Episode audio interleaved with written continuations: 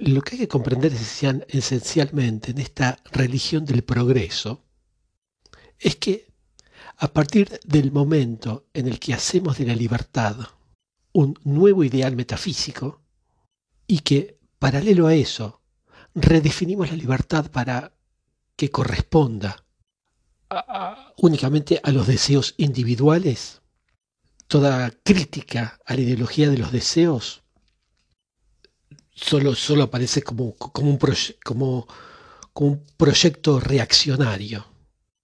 Denunciar la alienación mercantilista por la sacralización del deseo a los ojos de los liberales es ir contra la libertad.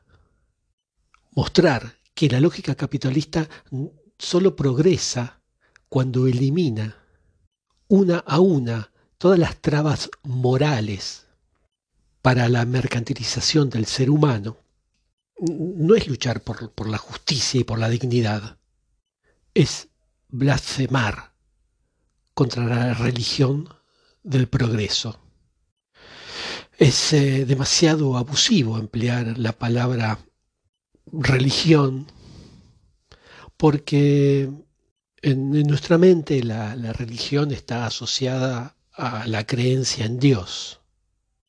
Y el liberalismo es justamente la suspensión de la cancelación de la creencia en Dios. Pero cuando estamos hablando en este momento de religión del progreso, lo hacemos a partir de una definición referida a los mecanismos psicológicos de la religiosidad. Porque el fondo psicológico del comportamiento religioso es la fe en un dogma. Es la condenación, es condenar todo lo que contradice ese dogma. Si las palabras conservador o reaccionario resuenan hoy como insultos, como injurias, es en el sentido en que las palabras pagano o herético resonaban como injurias en los tiempos del cristianismo medieval. Y lo propio de esas palabras es que disculpa a todas las personas que lo utilizan de, producir una argumentación.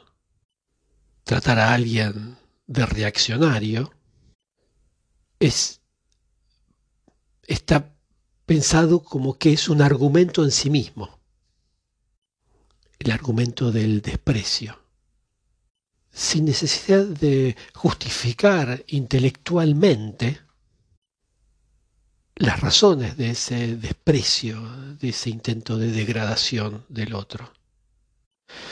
Eh, y otro mecanismo psicológico del comportamiento religioso es la mentalidad comunitaria, el sentimiento de pertenecer a un grupo que comparte nuestros ideales y la creación de un cordón sanitario por decirlo de alguna forma, entre nosotros y los otros.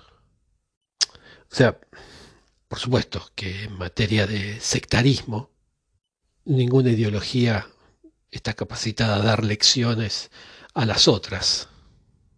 Pero esta tendencia que parece particularmente visible con el liberalismo, como lo, ilustra el desarrollo reciente de Safe Space, creo que se dice así en inglés, Safe Space, y esto de las reuniones no mixtas, o sea, esto de el entre nosotros protegidos de toda intrusión crítica de otros.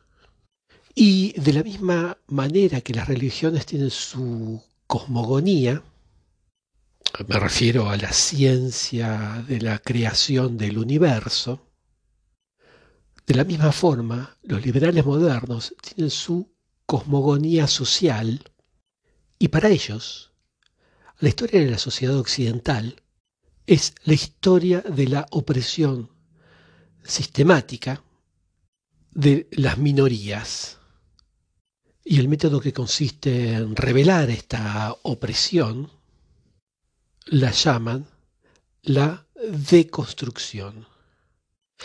La deconstrucción liberal es la, la gestión que consiste a mostrar que todas las normas sobre las que nosotros establecemos nuestra relación con el mundo son finalmente construcciones sociales destinadas a perpetuar el orden dominante.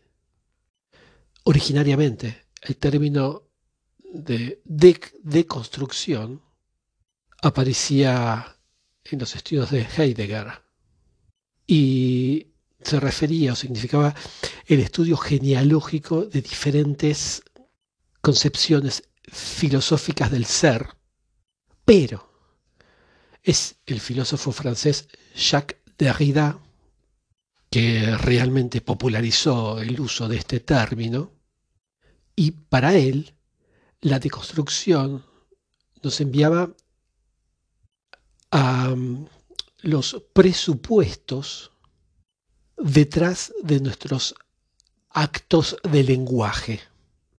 Hoy en día, cuando hablamos de deconstrucción, es para designar, para poner bajo la luz todo ese cortejo de prejuicios y de presupuestos eh, inconscientes que nos conducen a dar por válidos las herencias culturales y morales de la tradición. Y si la deconstrucción es hoy en día el arma favorita de los militantes liberales, es porque permite considerar como ilegítimo todas las normas legadas por la historia, todo lo que nos dio la historia. O sea, todo lo que contradice directamente o indirectamente la soberanía del individuo. Así, de esta forma, el género no está ligado al sexo biológico y es una construcción social apuntando a favorizar, a ayudar eh, al poder de los hombres en detrimento del de las mujeres.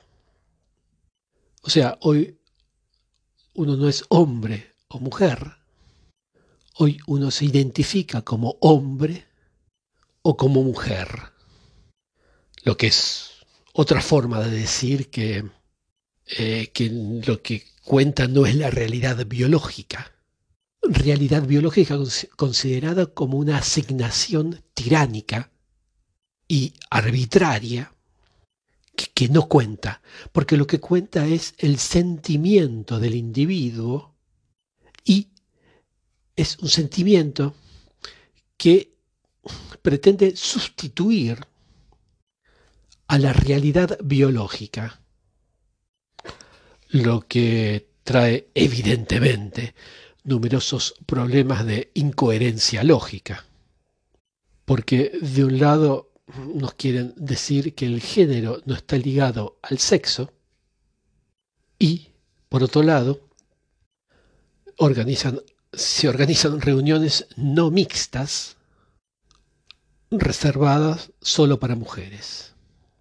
Y hay muchas incoherencias más. Pero más allá de esas incoherencias, lo que me gustaría remarcar es hasta qué punto la lógica de la individualización liberal tiende hoy en día a radicalizarse, a punto tal que toda referencia al pasado sea sospechosa de simpatía, de tener una, sí, una simpatía reaccionaria.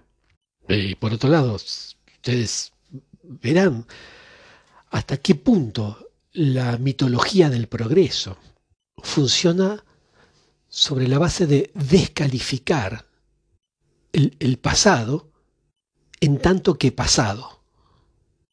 Digo, como muchos dicen, ¿cómo podés pensar eso en esta época? ¿Cómo pueden pensar eso en esta época?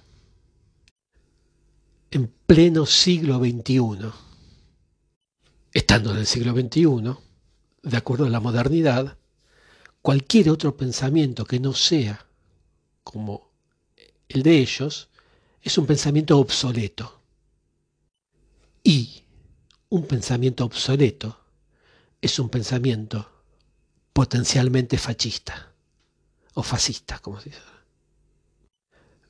Lo que se trata de expresar a través de religión del progreso, de esa frase, es la idea de una fe ciega y dogmática en la supremacía del individuo y de un individuo sobre todo liberado de los prejuicios a punto tal que ya no tiene más raíces, que perdió todas las raíces, que desconectó, que cortó las raíces con su historia. El objetivo no es de hacer más claro el presente bajo la luz del pasado, o mejor dicho, iluminado por el pasado, sino que el objetivo es reducir a cenizas el pasado, a las brasas de la modernidad, y de que de una vez por todas comprendan los blasfemos que van a pagar caro el precio de su herejía.